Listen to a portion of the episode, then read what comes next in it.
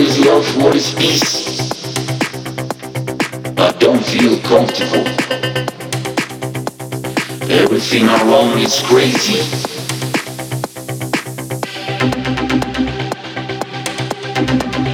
It's hard to be a sad person. It's unfortunate, sad. But when you realize that you are an artist, that you can curate with your music, through your tears, through your heart, we are the chosen.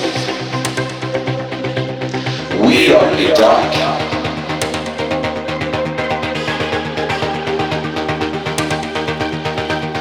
We are the chosen. We are the chosen one.